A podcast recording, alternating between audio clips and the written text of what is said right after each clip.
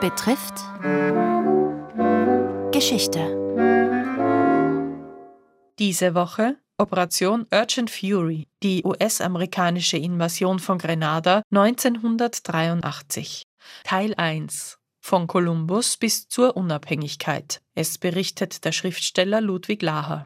Vor 40 Jahren überfielen die USA unter Präsident Ronald Reagan den winzigen karibischen Inselstaat Grenada. Der ist noch ein wenig kleiner als die Fläche Wiens und liegt nördlich von Trinidad sowie der venezolanischen Küste. Von Kolumbus, wie es so schön heißt, als Teil Westindiens entdeckt und zunächst von den Franzosen kolonisiert, dauert es nur 25 Jahre, bis die ursprünglichen Einwohner, die Kalinagos, ausgerottet sind. Die wehrten sich erbittert. Als ihre Lage aussichtslos erscheint, begehen die letzten 200 kollektiven Selbstmord, indem sie sich von einer Klippe ins Meer stürzen. Aus Afrika werden nun Sklaven importiert, die auf den Zuckerrohrplantagen schuften müssen. Selbst für die Nutzung der eigenen Sprache drohen drakonische Strafen. So kommt es, dass die Menschen dort heute ein Englisch sprechen, in dem sich Elemente der Syntax und Lautung sowie einzelne Begriffe afrikanischer Sprachen erhalten haben. 1763 fällt das Territorium Grenadas nach dem Siebenjährigen Krieg an die Briten. Im Gefolge der Französischen Revolution kommt es zum Aufstand der Sklaven, die nahezu die ganze Insel einnehmen. 2000 Mann britischer Truppen landen und schlagen den Aufstand nieder, es kommt zu Massenhinrichtungen. Nach Abschaffung der Sklaverei 1833 verdingen sich die Afrikaner verschiedenster Herkunft, zum Gutteil aber nigerianische Yoruba als Landarbeiter oder kultivieren ungenutztes Land als Kleinstbauern.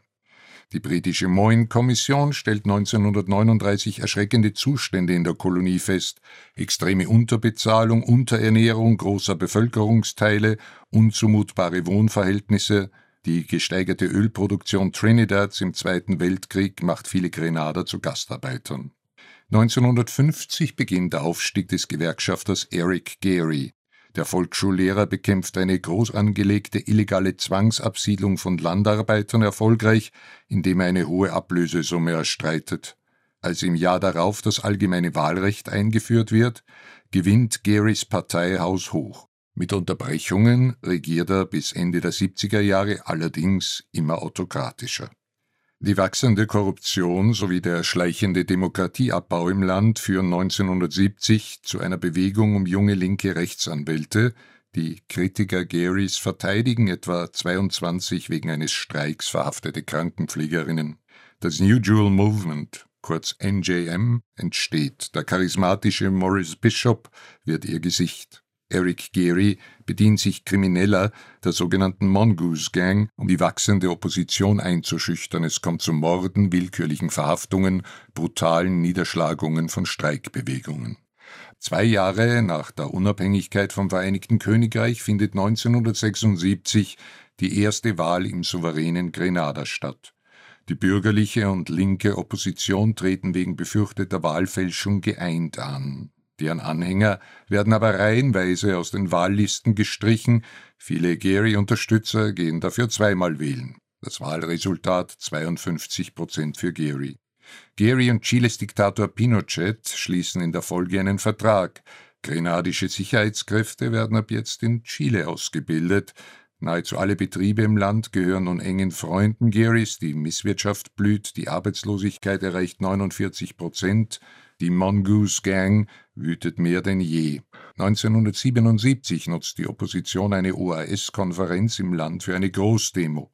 Die Polizei schießt scharf, ein 17-Jähriger stirbt, es gibt etliche Verletzte. Ein Jahr darauf wird das Streikrecht auch formal weitgehend abgeschafft. Im März 1979 kommt es schließlich zur Peaceful Revolution, zur friedlichen Revolution. Sie hörten den ersten Teil der Reihe Operation Urgent Fury über die US-amerikanische Invasion von Grenada 1983. Erzählt von Ludwig Laher, Literaturwissenschaftler und Schriftsteller. Gestaltung Barbara Wolfing, Redaktion Robert Weichinger.